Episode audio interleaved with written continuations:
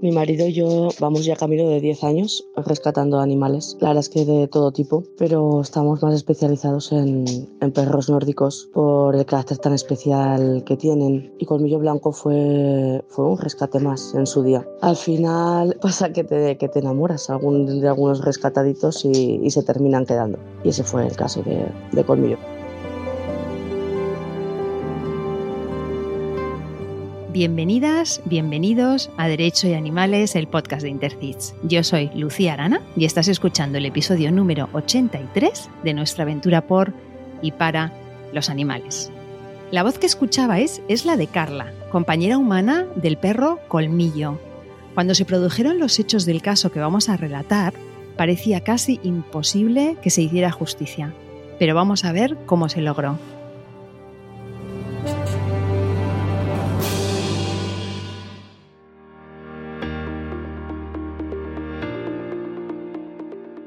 Amparo Romero, abogada. Gracias por estar hoy con nosotras y bienvenida. Gracias, gracias a vosotros. Naciste en Soria hace 53 años. Has vivido en Barcelona y en Madrid y finalmente en Zaragoza, donde actualmente resides y ejerces como abogada. Estudiaste en la Universidad Complutense de Madrid y trabajaste en varios despachos especializados en derecho penal, civil y administrativo hasta sentarte por tu cuenta. Fue entonces cuando empezaste a asesorar y dirigir procedimientos judiciales para asociaciones vecinales, defensoras de derechos sociales y animalistas. No te haces publicidad, nos cuentas que tus clientes son amigos, hijos o hermanos de otros clientes a quienes les ha ido bien contigo y así te conocen. Y tu interés por los animales ha sido un interés tardío. Los animales y tú, y cito textualmente, vivíais en mundos paralelos hasta hace no demasiado. Ha sido tu hija Marta quien ha despertado primero la curiosidad y después el amor por ellos. Ahora, en asuntos como el de colmillo blanco, son los propios animales quienes te inspiran. Empecemos con las preguntas cortas para conocerte un poco mejor. Una cualidad que valores especialmente. Te voy a decir dos. La honestidad y la empatía. Algo que a todo el mundo le gusta, pero que tú detestas. Las redes sociales. Me da muchísima pereza. Si no fueras abogada, ¿serías? Pues me habría gustado ser escritora. Me gustaría saber escribir y tener cosas que contar o imaginación para inventármelas, pero me parece algo que excede de mis capacidades completamente, pues me conformo con leer a los que saben. Bueno, siempre estás a tiempo, ¿eh? Cuando tengas más tiempo de ponerte... Bueno, no lo descarto. Exacto, es una de esas cosas que todavía, bueno, siempre se puede hacer, ¿no? Ahí, cuando... Aunque sea para mí, sí, no sé. ¿No? Claro. No digo que no. y si fueras un color, ¿cuál serías? Pues sería el amarillo, pero el amarillo pálido. Un amarillo clarito. Pálido, más que claro. Me gustaría ser mucho más optimista de lo que soy. O sea, me gustaría ser amarillo brillante, ¿sabes? Si yo lo intento, soy una optimista eh, en, en ciernes todo el rato pero, pero es que no termino de conseguirlo, entonces me quedo en amarillo pálido. Sí, sí, sí. Intento ser optimista siempre, pero es que me quedo, me quedo ahí. Eres una optimista informada. Sí, no sé, no sé si informada o, o frustrada, pero, pero yo lo sigo intentando, sí. Y si de pronto fueras multimillonaria, ¿no volverías a? No volvería a trabajar por dinero, solo llevaría los asuntos que me motivaran intelectualmente un lugar en el mundo en el que te gustaría vivir al menos por una temporada. En cualquier pueblo pequeño a la orilla del Mediterráneo, me daría igual, en España, en Francia, que hiciera sol y que hubiera mar. Y si fueras un animal no humano, ¿cuál serías? Y aquí no es el que más te gusta, sino al que más te pareces. Pues sería un perrito, sería un Shiba Inu, que son perritos cariñosos y leales, pero muy independientes. Es que yo no soy nada melosa, necesito mi espacio, como ellos. Una, una perrita gatuna, ¿no? Sí, sí, sí, sí. Una cosa que te guste, una que te interese y una que te apasione. Pues me gusta ser abogada. Me interesa la política. He dicho me interesa, no he dicho que me guste. Y me apasiona la lectura. ¿Y un consejo que le darías a tu yo adolescente? Pues le diría que disfrutara más del momento y que se preocupara menos, que es que yo era muy agonías cuando era adolescente y dime si escuchas podcast, a ver si vas a quedar bien ahora o vas a quedar mal. ¿Escuchas podcast? Pues no mucho. Mira, pero te voy a confesar que desde que tengo perro escucho a los de educación canina para aprender a convivir con él, porque yo no había tenido perro nunca. Y lo tengo desde hace unos meses, gracias a mi hija, que tanto ha insistido y al final, mira, se lo tengo que agradecer. Entonces escucho este tipo de podcast para, pues, pues para aprender lo que tengo que hacer, porque no, no soy una absoluta desconocedora, bueno, cada vez menos. Qué bueno, pues eh, eh, recomiéndanos uno. Sí, os voy a recomendar uno que es el que escucho. Eh, pongamos que hablo de perros, de Jonas Tulin. Amparo, estamos conectadas porque este era el podcast que yo te iba a recomendar. Yo llevo años, sí, yo llevo un montón de años formándome en educación canina respetuosa, llevo un montón de años, ya he hecho un montón de cursos y formaciones y demás. Y el podcast de Jonas Tulín, pongamos que hablo de perros, que lo vamos a poner en las notas del programa, lo que hace es entrevistar precisamente a este movimiento de la educación canina respetuosa que ha superado ya el tema de las chuches, las salchichas y la obediencia y trata al perro como un ser completo que tiene que ya sabe ser perro y al que no hace falta educar de nada, sino simplemente respetar y crear un vínculo con él sano, ¿no? Y responden, responden, responden, responden maravillosamente bien. Maravillosamente, sí. Me acabas de hacer muy feliz porque me acabas de... sí, Me acabas de hacer un regalazo porque ya te digo que estoy completamente en esa línea y creo que estamos, eh, eh, están explotando mucho las cabezas de mucha gente con este tipo de, vínculo con los animales y es impresionante cómo funciona. Tú eres testigo con tu perro y yo soy testigo con la mía. Yo con mi perra nunca le he pedido nada de obediencia y mi perra cuando yo le digo ven, viene. Y yo no he trabajado la llamada, no he trabajado el chuche, nunca le he dado una salchicha. Sí. O sea que es un tema súper interesante. Qué bien, Amparo. Dime para terminar las preguntas cortas una protectora en la que confíes o que te guste cómo trabaja. Adopta Zaragoza, en Zaragoza. El caso de hoy, tengo que confesar que lo viví de una forma muy intensa porque conocí a Carla, la compañera humana de Somo y Colmillo de las redes sociales, y cuando vi la publicación de lo que había ocurrido, me puse inmediatamente en contacto con ella y le propuse escribir el artículo La última luna de Colmillo para visibilizar lo que estaban pasando. Y así lo hicimos. Me contó todo por teléfono y a los pocos días publicamos un artículo que os dejamos en las notas de este programa. Amparo, vamos a empezar, si te parece, por presentar a los protagonistas de esta historia. Vamos a escuchar a Carla hablar de Colmillo. Era un perrete que vino como una hoja de papel, que le había pasado muy mal. había ido ya rebotando un poco de casa en casa y la verdad es que se adaptó a nuestra familia como un guante. Tuvimos claro enseguida que se quedaba, o sea, era un perro familiar y que, que, que nos estábamos todos súper a gusto con ese perro, que estábamos enamorados de ese perro. Mis hijos, o sea, todo el día encima de él, abrazos, había pasado mucha vida eh, suya en un chenil y ahora eh, se había convertido en un perro de sofá, de, de vamos a la cama y él estaba el primero, o sea, de esos perros que lo han pasado mal y están agradecidos eh, están, que te, constantemente parece que, te están dando las gracias porque los has rescatado. Para nosotros era la pieza que nos faltaba en, nuestra familia. Era un perro del que estábamos todos de verdad enamorados. Amparo, cuéntanos quién era Somo. Bueno, pues Somo era, es, es uno de los perros de Carla. Es un cruce de malamute de Alaska con, con pastor alemán. Y en 2020, cuando sucedieron los hechos de los que vamos a hablar, los hechos que vamos a relatar, tenía dos años y medio. Al parecer vivía con la familia de Carla desde que era cachorro y estaba muy unido a la familia y muy unido a Colmillo también. Yo conocí a esta familia a raíz de este asunto. No les conocía antes, ni tampoco a Colmillo y a Sumo, pero el día del juicio, esto es pequeña anécdota, acudieron al juzgado no solo Carla y su marido, Ángel, sino también amigos para, para darles su apoyo y acudieron también los hijos eh, de, Carla y de Ángel, llevaron a Somo. Lógicamente no entró en el juzgado, pero sí que estaba fuera, que hay un espacio muy amplio, una plaza muy amplia delante de los juzgados de Zaragoza y allí estaba Somo. Y, me pareció una delicia de animal, era enorme, pero tranquilo, cariñoso, paciente con los niños. Entonces, eh, supongo que, que, Colmillo sería parecido. Si eran inseparables, si vivían en la misma familia, supongo que sería, sería parecido, parecido a Somos. Cuéntanos también, para que la audiencia se sitúe, en qué lugar se encontraban las personas y los animales protagonistas de esta historia cuando ocurrieron los hechos. Pues mira, estos hechos sucedieron el 5 de julio de 2020, entre las 9 y las 10 y media de la noche.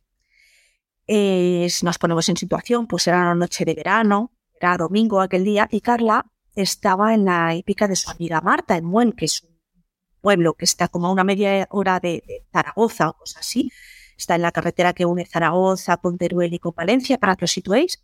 Y la hípica de donde estaban está pues, a unos, en el campo, lógicamente, a unos dos kilómetros del pueblo. Entonces Carla había ido con Colmillo y con Somo pues, a pasar esa tarde con su amiga, con los animales, y en un momento dado, pues los perros salieron del recinto de la hípica donde estaban, en su recinto cerrado, pero ni Carla ni Marta le dieron importancia a aquello, pues por ocasiones se daban una vuelta y los perretes pues volvían, volvían otra vez. Así que Carla y Marta están con sus animales disfrutando de la noche de verano cuando escuchan muchos disparos y muy cerca. ¿Qué hacen ellas en ese momento? Bueno, sí escucharon disparos, pero al principio no lo relacionaron para nada ni con Colmillo ni con Somo.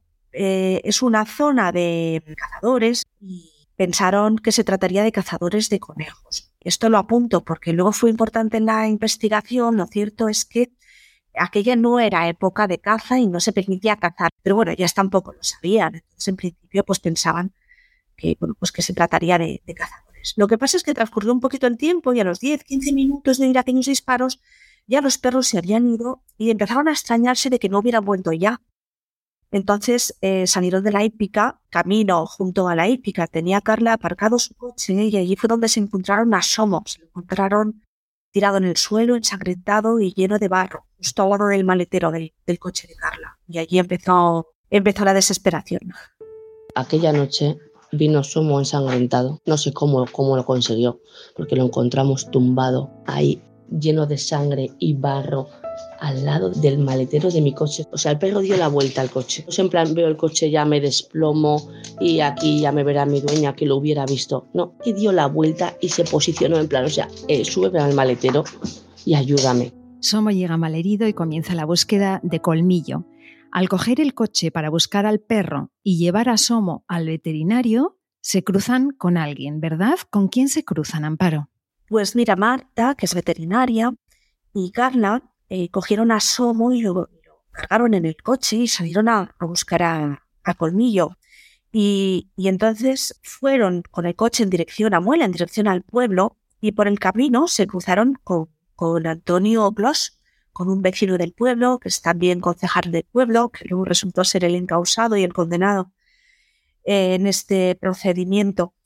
Eh, Carla y Marta iban, como os digo, en sentido al pueblo y este señor iba en sentido contrario, hacia donde el camino termina en campos, dirección a ninguna parte realmente. Todo esto lo hemos meditado después.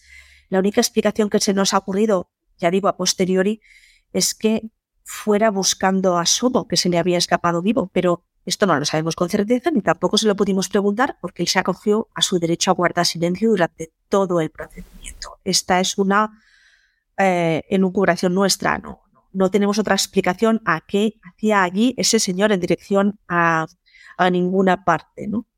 Y eh, sí, los dos coches se cruzaron y de ventanilla a ventanilla eh, Marta y Carla hablaron con él. Le dijeron que les habían disparado un perro, que se les había perdido al otro perro, que si no lo habría visto, que si sabía algo, que si había visto a alguien más. Y él pues contestó que no, que no había visto a ningún perro, que no se había cruzado con nadie, que no sabía nada.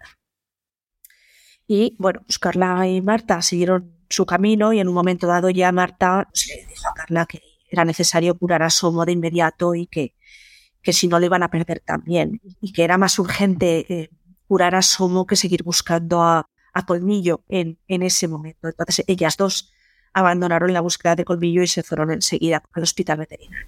Pero sí, durante ese trayecto eh, se cruzaron con quien después sería condenado por los hechos. Qué situación, Amparo, tener que, tener que elegir. Carla, de forma muy inteligente y con gran entereza, recoge unos cartuchos que encuentra en el camino con olor todavía a pólvora al venirme, pues todo lleno de perdigones, que dices tú, coño, me lo han disparado. Los disparos que he oído eran a mis perros. Y al salir con el todoterreno, veo unos cartuchos, que es que los, los iluminaba la luna llena de ese día, ¿eh? que es que era, era, vamos, para mí, es que era colmillo ya señalándomelo, o sea, señalándomelo desde la luna ya diciéndome, mira, estos son los que me han matado. Y bajé de la, del todoterreno y cogí los cartuchos, lo olí y olía a pólvora. Digo, son estos, son estos y estaba clarísimo y estaba convencidísima. Digo, son estos los cartuchos que han matado a, a, mi, a mi, perro. En ese momento no, no lo sabía que estaba muerto. Amparo, explícanos por qué van a ser muy importantes estos cartuchos. Fueron muy importantes estos cartuchos porque, bueno, fueron una de las claves o han sido una de las claves de, de, la sentencia y de la sentencia condenatoria. Al interponer la denuncia de la Guardia Civil, Carla llevó esos cartuchos que encontró con olor reciente a pólvora, los, los llevó a la Guardia Civil. Y como digo, no era época de, no era época de caza, de manera que sí que había muchos cartuchos por allí, hemos encontrado muchos cartuchos porque es, sí que es zona de caza, pero no época de caza. Con lo cual, cartuchos recientemente disparados había.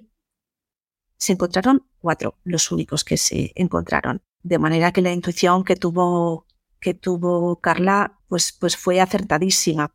Los recogió y los llevó a la Guardia Civil. Entonces la Guardia Civil empezó, inició sus pesquisas y entre otras cosas, eh, bueno, pues consultó con la asociación de, cazadores, tal, les informaron de qué personas tenían, eh, además, eran cazadores por la zona y tenían permisos de armas y así llegaron a Antonio Clos, que así se llama este señor.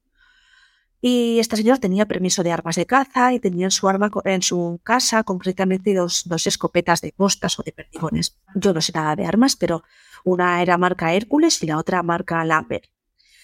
Eh, entonces la Guardia Civil le explicó, le explicó lo que había sucedido, que se había encontrado un perro muerto a perdigonazos y, y, otro malherido ya se había encontrado, en este momento ya, ya se había encontrado a Colmillo cuando hablaron con este señor, y le pidieron si voluntariamente entregaría sus armas para hacer una prueba de balística, y él accedió. Él entregó las, las armas.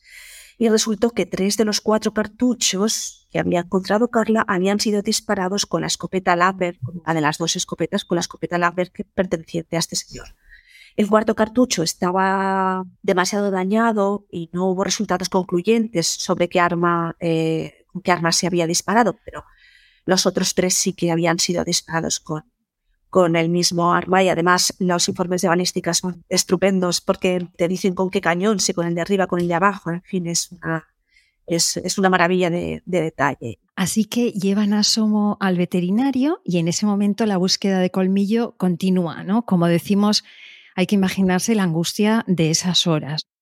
Yo tuve que, tuvimos que elegir mi amiga es veterinaria y me dijo, Carla, llevamos a Somo a un veterinario, se desangra. Y yo tuve que elegir sin saber cómo estaba el otro. Digo, es que el otro también puede estar desangrándose. O sea, tuve que elegir a uno u otro. Y nos tuvimos que ir sin saber. Y entonces a mí eso me torturó 24 horas hasta que encontramos el cuerpo al día siguiente. ¿Qué plasma la veterinaria en su informe sobre Somo? Pues el informe veterinario dice, lo leo textualmente, ¿vale? Porque es tan gráfico Dice disparo a bocajarro en el cuello, afectando lengua, labios, cara, parte lateral del cuello, parte ventral del cuello, hombro y antebrazos. Y dice, y esto también es literal, por los orificios de los perdigones va la sangre como en sábana. O sea, no me quiero imaginar cómo estaba, cómo estaba el de lo que no sé es cómo ha sobrevivido. Hay que destacar además que tanto en el caso de Sumo como en el de Colmillo, los disparos se hicieron desde muy cerca y de lado, o sea, los perros no venían de frente, eh, sino que simplemente pasaban de largo o incluso estaban huyendo. Los perros nunca encararon al tirador. Se les disparó de lado. En ningún momento tampoco se insinuó siquiera. Estos perros hubieran intentado atacar o siquiera hubieran enfrentado la mirada. La búsqueda de colmillos se prolonga así durante muchas horas, a pesar de que hay un montón de voluntarios ayudando, que es algo que Carla siempre explica, que la gente realmente se volcó por qué tarda tanto en aparecer colmillo, que esto también es otra, otro detalle de este caso que es em, escalofriante. Sí, tardó tanto en aparecer porque lo habían escondido. Colmillo estaba en un barranco, entre una vegetación muy alta, en un lugar eh, de, acceso muy difícil, tanto por la vegetación salvaje, era un barranco, como digo, lo cubría todo, como porque el terreno estaba inclinado propio de, un barranco. Entonces Colmillo eh, se encontró allí y además se encontró estirado y tumbado sobre el lado en el que había recibido los perdigonazos. Todo esto indica que efectivamente fue trasladado y escondido allí, porque si lo hubieran disparado ahí mismo, lo lógico hubiera sido que hubiera caído del lado sano y que los perdigonazos estuvieran en el lado visible. del impulso del propio disparo. Y además, según nos corroboró en el juicio el, el veterinario, había muerto con dolor y con todos los mamíferos, eh, nos incluimos, habría adoptado una posición fetal en sus últimos momentos y sin embargo su postura no era esa. Estaba estirado y estaba tumbado del lado de los, de los perdigonados. Además, eh, tampoco pudo llegar allí por sus propios medios porque el veterinario que le realizó la necropsia afirmó, decía en su informe, que el disparo se había producido a escasa distancia porque entre los balines no había dispersión, o sea, estaban todos acumulados en una misma zona del cuerpo y dice, y esto sí que lo dice literalmente, que la muerte fue necesariamente súbita. O sea, el perrete no pudo trasladarse a ningún lado. De manera que está claro que Colmillo le escondieron allí, o para que no se le encontrara, o para que se le encontrara lo más tarde posible. Además aparece, ¿verdad, Amparo, sin su arnés, que era un arnés fosforito que tenía, que luego nunca se volvió a encontrar? El perro aparece sin, sin ninguna identificación, ¿no? Con lo cual está claro que hubo una manipulación y una, intención de, esconder las pruebas de, este, de este delito. Así es, así es, sí, estaba, estaba desnudo el perro, sí, no tenía nada. Entonces, bueno, esto ocurre, la aparición de, Colmillo es al día siguiente por la tarde. O sea, habían pasado un montón, un montón de horas. El perro, como, como está relatando, está, está muerto es doble de indignación que esto le haya pasado a uno de nuestros rescataditos que estaba rehabilitándose, que, está, que es que estaba ya, que volvía a confiar en, las personas. Es que estamos seguros de que esa noche lo tuvo que llamar, lo tuvo que llamar para que se acercase tanto a él. Y el perro confió para al final terminarle metiendo dos disparos o, o tres, o los que fueran, a dos metros del pobre animal. Amparo, has adelantado algunos detalles de la necropsia. Cuéntanos más sobre el informe veterinario. Pues el informe veterinario eh, deja muy claro que Colmillo ha, muerto de un disparo de cartucho con posta y dice mortal de necesidad.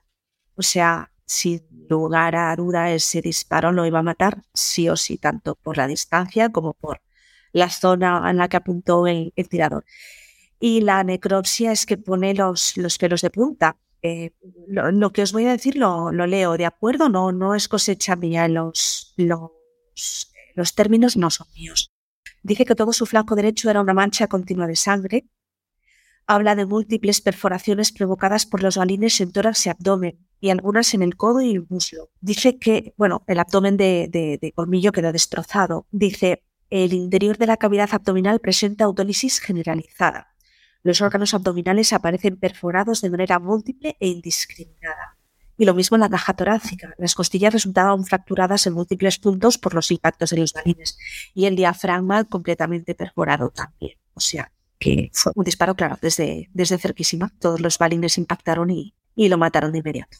Así que estamos ante dos claros delitos de maltrato animal sin testigos directos, pero con indicios, con pruebas indiciarias. Me gustaría que expliques brevemente para nuestra audiencia no jurista qué entendéis los juristas por indicios. Las pruebas indiciarias o las pruebas de indicios son pruebas indirectas. Eh, son pruebas que consisten en dar por probado un hecho sobre el que no existe una prueba directa, no hay testigos, pero es, es, una prueba a la que se llega mediante una conclusión razonada partiendo de otros hechos que sí que han sido acreditados y con los que existe una relación lógica.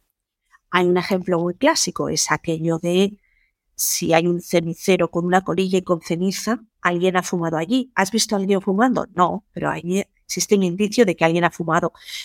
Y como cojas la colilla, la sometas a una prueba de ADN, la cotejes con un banco de datos e identifiques a alguien con el mismo ADN, pues es que incluso te da el nombre de la persona que ha estado fumando. Sigo diciendo, ¿la has visto fumar? No. Pues es algo así.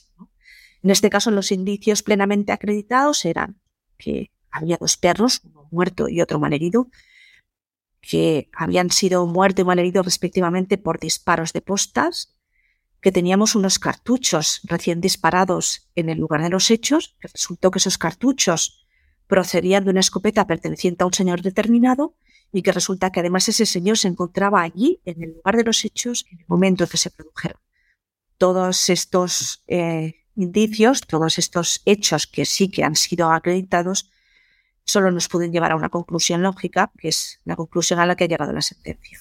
En este punto, antes de entrar en los detalles del juicio, me gustaría poner en valor la constancia de la familia de Somo y Colmillo y de las personas que los apoyaron, porque se creó una página de Facebook con el hashtag Justicia para Somo y Colmillo y se hicieron actos, concentraciones, movilizaciones, incluso material, pues eh, panfletos, folletos, con el fin de visibilizar estos terribles crímenes, ¿no?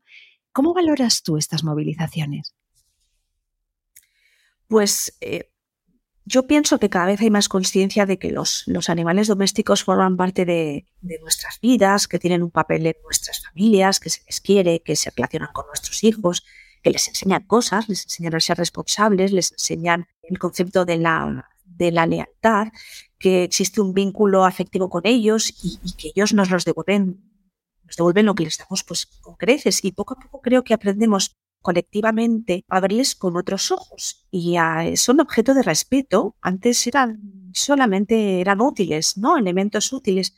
Poco a poco son objeto de respeto y de aprecio y de cariño y eso pues pienso que da lugar a movimientos de respuesta masivos cuando se producen hechos tan lamentables como este. Más en este caso, como ya hemos explicado, el grado de violencia gratuita y de desprecio por la vida es tan grande que es que es imposible no, no, no reaccionar por poca sensibilidad que se tengan a hechos como, como estos. Vamos a volver a la parte del juicio. ¿Cuántas acusaciones se presentan en el caso? Porque tú llevas la parte letrada de la acusación particular, ¿verdad?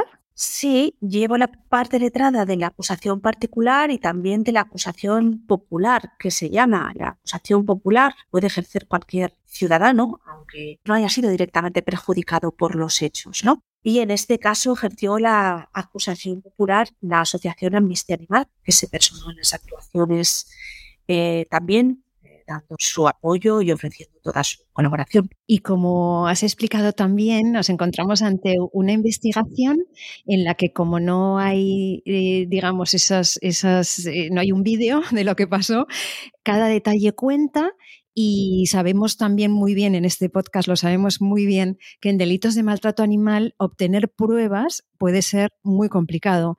¿Nos puedes contar de forma resumida cuáles fueron las claves de la investigación en este caso? Que creo que fue una investigación que además se realizó muy bien. Por un lado, el hallazgo de los cartuchos, encontrar los cartuchos en su momento. Por otro lado, la, la prueba de balística, que fue una prueba muy completa.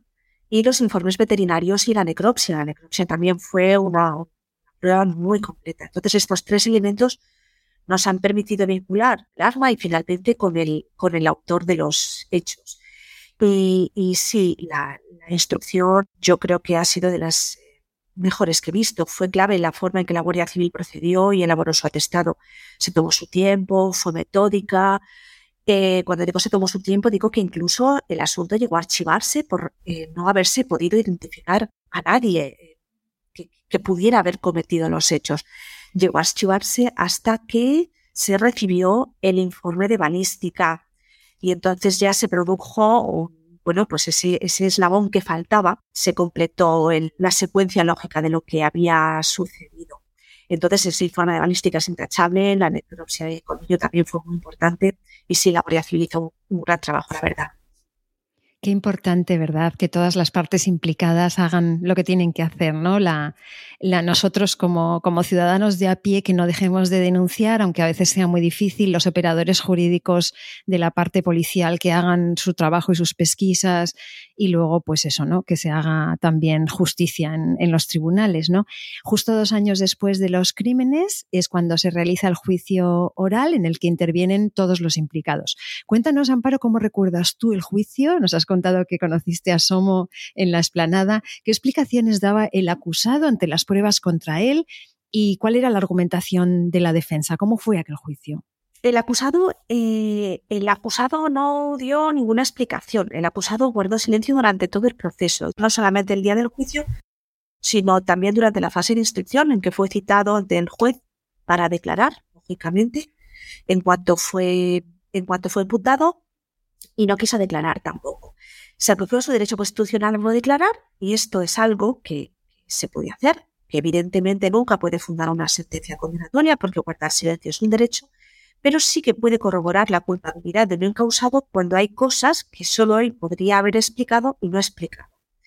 ¿Y a qué me refiero con esto? Él ah, les dijo tanto a la Guardia Civil el primer día que fueron a su casa, que no se había iniciado todavía la instrucción policial o la instrucción judicial, eh, tanto a la Guardia Civil como a Carla y a Marta cuando se cruzó con ellos, con ellas, que no había visto a nadie más en la zona e incluso que ni siquiera había oído disparos. Entonces, ¿cómo explica que los casquillos recién disparados el día de los hechos hubieran salido de su escopeta? Esto no lo explica, y es que no hay manera de, si él no da una explicación, la más plausible, la única lógica, es la que da la sentencia. Por eso quiero decir que el guardar silencio, desde luego, no le incrimina, pero entiendo que en este caso no le ha ayudado tampoco nada. ¿Y cuál ha sido la argumentación de la defensa? Me preguntabas también. Bueno, pues la defensa incide sobre todo que esa prueba que existe, que hemos hablado, que es una prueba indiciaria, no es suficiente. Considera que con los indicios que se dan no es posible llegar a la conclusión de que fuera el acusado quien disparase a Colmillo y a Su. Repito, no da una versión alternativa. Si no ha sido esto, ¿cómo ha sido? No se explica, no se da. La sentencia es muy interesante por muchos motivos. Uno de ellos es que se consideran dos delitos separados de maltrato animal y no uno continuado. Eso implica que haya dos condenas, una por cada perro. Explica si quieres esto y por qué es importante. Es importante que se considere un delito por cada individuo contra el que se comete una agresión, sí, de manera que si se ha agredido a dos perros, en este caso uno de ellos con resultado de muerte, pues se considere que han habido dos delitos. Si se agrede a tres perros o a tres animales, tres delitos, y así sucesivamente. Porque si los delitos eh, son dos y se suman, la pena es superior. Así hablamos de una pena única agravada por tratarse de un delito continuado. Digamos que de esta manera la sanción penal es superior y así es como se imputan los delitos contra las personas. Así es como se contemplan los delitos contra las personas. Pero esto que podría parecer lógico no siempre se da. En ocasiones se pone en cuestión en materia de maltrato animal pues por un tema de proporcionalidad. Os pongo un ejemplo muy rápido. Tengo un caso en el que los damnificados son más de 40 animales de una granja, ¿vale? Eh, estamos pendientes de juicio, pero sinceramente no creo que el juzgado vaya a condenar al acusado por 40 delitos de maltrato animal. En este caso de Somo y Colmillo, sin embargo, sí que se ha apreciado un delito por cada animal. Como digo, eso agrava, digamos, la, la sanción o la aplica en toda su, en toda su amplitud y en todo su potencial. Eso es, claro, tuvimos en el podcast también un caso, el caso de los 79 lechones que murieron, por ejemplo, aplastados. Eh, imagínate 79 condenas que debería ser así, porque realmente para las que creemos que los animales no son cosas, de verdad que no, pues para nosotros son 79 individuos con, todos sus intereses y toda su vida eh, por delante, igual que la nuestra, ¿no? Pero bueno, ¿qué condenas se le imponen finalmente? Se le han impuesto dos condenas, como hemos dicho, una de 11 meses por las lesiones a Somo, 11 meses de prisión, eh, más inhabilitación para el derecho de sufragio pasivo durante el tiempo de la condena, que significa que no puede ser elegido. Sí, Sufragio activo implica la posibilidad de votar, sufragio pasivo la posibilidad de ser elegido en elecciones y eh, la inhabilitación para el ejercicio de la profesión y el oficio o el comercio relacionado con animales y eh, para la tenencia de animales. Y esta inhabilitación por un plazo de, dos años. Y en relación con la muerte de Colmillo se han impuesto 12 meses de prisión, más inhabilitación para el derecho de sufragio pasivo durante el tiempo de la condena y la inhabilitación para el ejercicio de la profesión, oficio o el comercio relacionado con animales y para la tenencia de animales por plazo de tres años y de seis meses. Tengo entendido que Antonio Clos Andrés es pastor. Si se le condena a inhabilitación de tenencia de animales, se supone que no podrá seguir teniendo animales a su cargo. ¿Es así? Sí, es así. Lo que sucede es que después habría que ver exactamente a nombre de quién están esas eh, reses que, pastorea, En principio tampoco podría ejercer como pastor porque no puede realizar ninguna actividad profesional, no podría realizar ninguna actividad profesional eh, vinculada con, los animales. Tengo entendido que tiene una granja, pero la granja, eh, creo recordar de las actuaciones que, está a nombre de su esposa. Y creo recordar también porque él hizo uso de su derecho a la última palabra en el acto del juicio.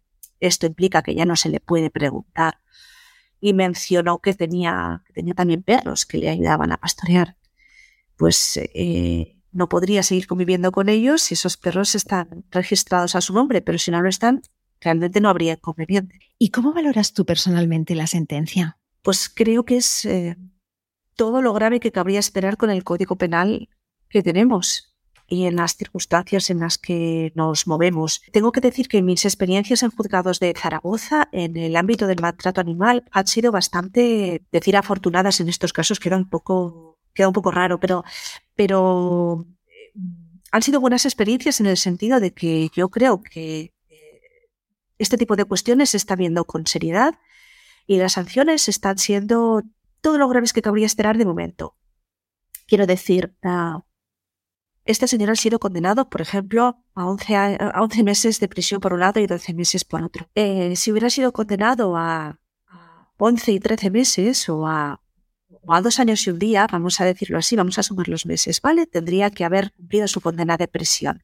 Así no lo hacer. Este es un límite que todavía no se ha traspasado en el ámbito del maltrato animal, por lo menos con la experiencia que yo tengo. Pero bueno, todo se verá una cosa y que nos enteramos muchísimo más adelante, muchísimo más, es que Antonio Clos ya tenía una denuncia porque le había pasado el coche por encima a otro perro en un camino anchísimo con posibilidades de, esquivar, de frenar, de muchas cosas y le pasó por encima al perro y se dio a la fuga delante de su dueño. Como explicas, el condenado no entrará a la cárcel al no tener antecedentes penales. Sin embargo, como escuchamos a Carla, este acusado presuntamente, vamos a poner, atropelló y mató a un perro delante de su propietario, algo que también es un delito. Entonces, ¿sabes por qué no prosperó este caso? Sí, sí, sé por qué no prosperó este caso, porque además ese testado eh, policial se incorporó también a este asunto de sumo y de colmillo. Eh, no prosperó porque no fue posible acreditar la identidad de quien había cometido los hechos. Eh, quien atropelló a aquella perra en aquella ocasión lo hizo desde un vehículo parecido al, del señor Claus, pero ni siquiera pudo probarse que fuera efectivamente su todoterreno, de manera que no pudo identificarse al autor. No se siguió el procedimiento ni, por supuesto, hubo ninguna condena. El condenado, Antonio Clos Andrés, es concejal del PP en el ayuntamiento de Muel. Es una persona muy conocida en el pueblo y no precisamente por sus buenas acciones. Ha fanfarroneado en el bar, lo han escuchado hablar de he pegado dos tiros a, o he matado a unos perros. Después resulta que ya balística pues confirma, confirma que ha sido este señor, pero ha sido un secreto a voces en el pueblo desde el minuto uno. Yo ya sabía que, que las armas iban a salir de este tío, se me lo estaba diciendo todo el pueblo. ¿Cómo es posible que esta persona, a día de hoy que estamos grabando el podcast, siga ejerciendo un cargo público en el PP? Bueno, este señor no tiene antecedentes penales. Realmente existe una sentencia condenatoria contra él, pero es una sentencia que no es firme y que él ha recurrido. Mientras tanto, él sigue haciendo su vida normal, él se presenta a unas elecciones municipales y sus vecinos le votan y así que hasta ahí no hay nada que, que objetar. Esta sentencia, como digo, ha sido recurrida ante la audiencia provincial. Si la audiencia la ratifica, como espero, ese caso, pues ya no podrá ejercer el, cargo de concejal, al menos en un par de años. Mira, hay otro tema con el que yo personalmente me encuentro confrontada en mi día a día, ahora que vivo en un pueblo desde hace medio año, y es la dificultad de encontrar testigos que quieran hablar. Vamos a escuchar a Carla. Lo que más eh, nos falla a día de hoy o lo que más veo que ha sido un inconveniente es el que no haya mm, el que no pueda haber testigos eh, anónimos, la verdad. Durante estos dos años y medio más se ha puesto en contacto gente para hablarnos de, Antonio Clos Andrés, del pueblo, con sus propias vivencias, personas que hubieran denunciado cosas personas que nos han contado historias y la verdad es que si hubiera, si hubiera esa posibilidad, creo que habría muchísima más justicia en este país en general.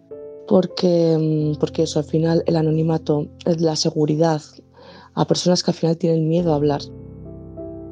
Amparo, ¿por qué no se puede testificar de forma que la persona denunciada, no digo el abogado, el policía, mm, digo la persona denunciada, no tenga acceso a nuestros datos personales?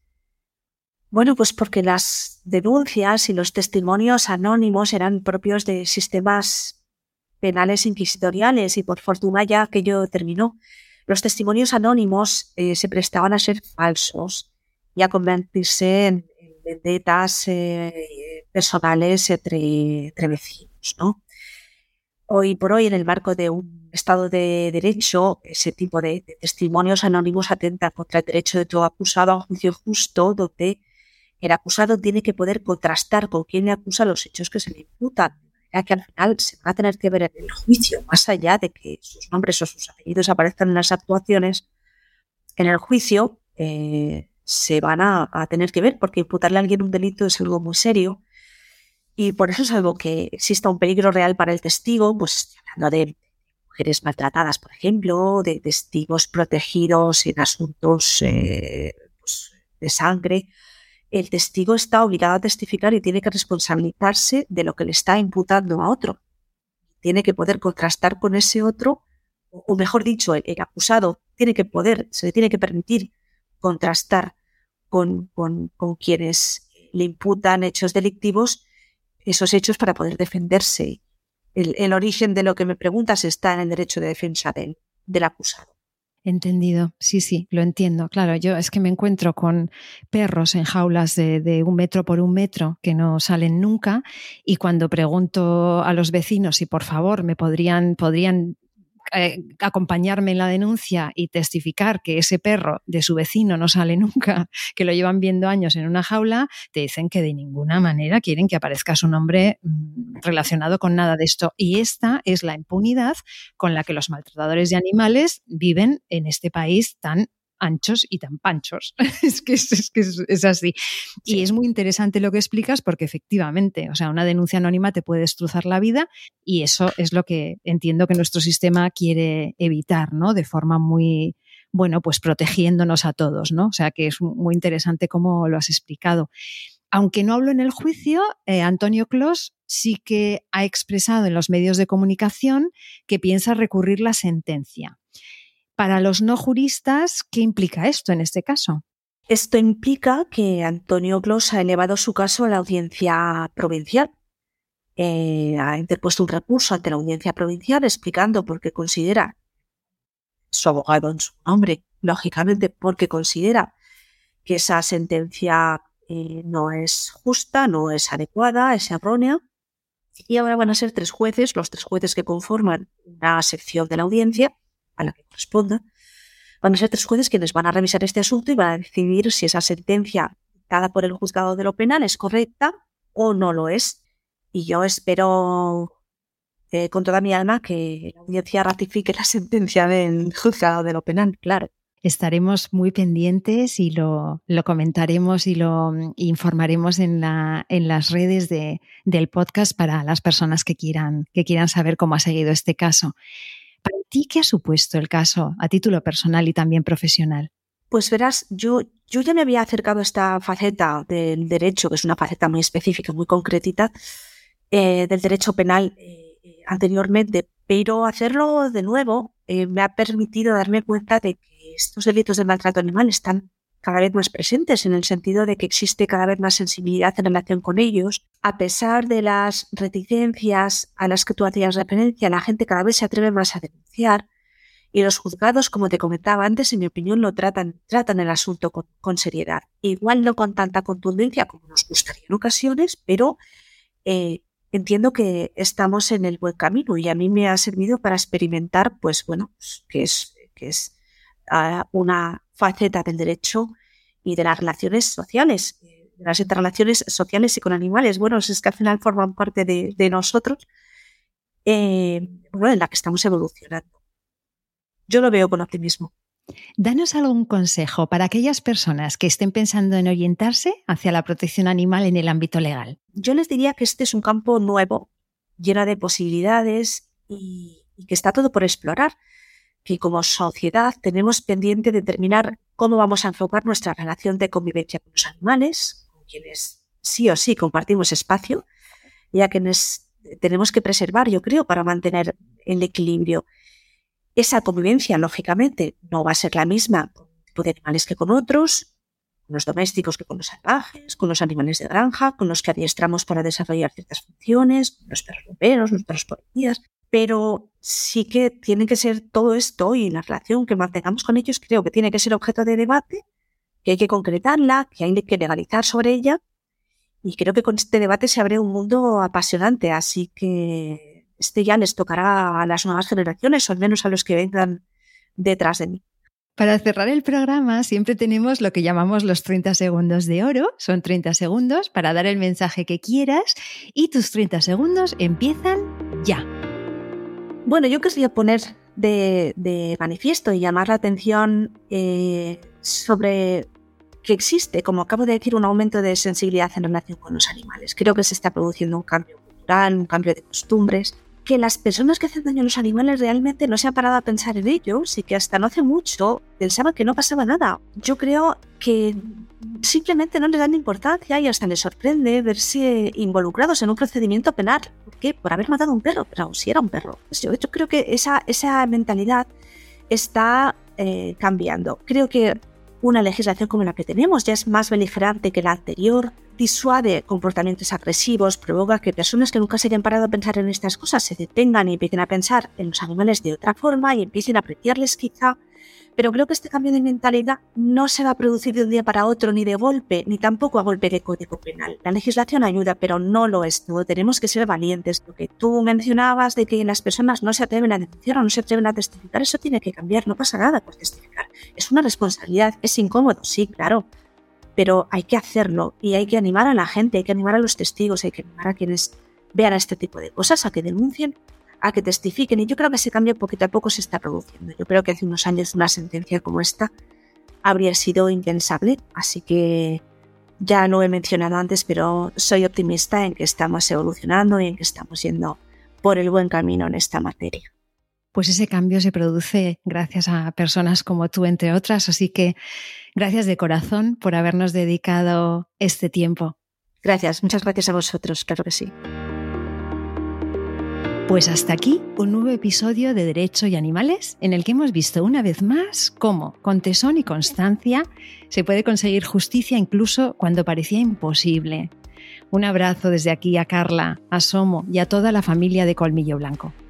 Seguimos más convencidas que nunca de que, a pesar de todos aquellos que quieren seguir maltratando a sus anchas, ya ha llegado nuestro tiempo, el tiempo de los derechos de los animales.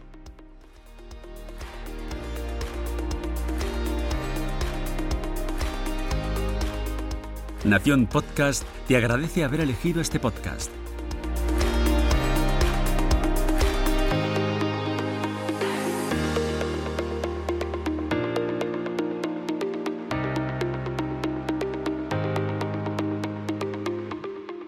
iRaw podcast. We podcast to make the world a better place for animals.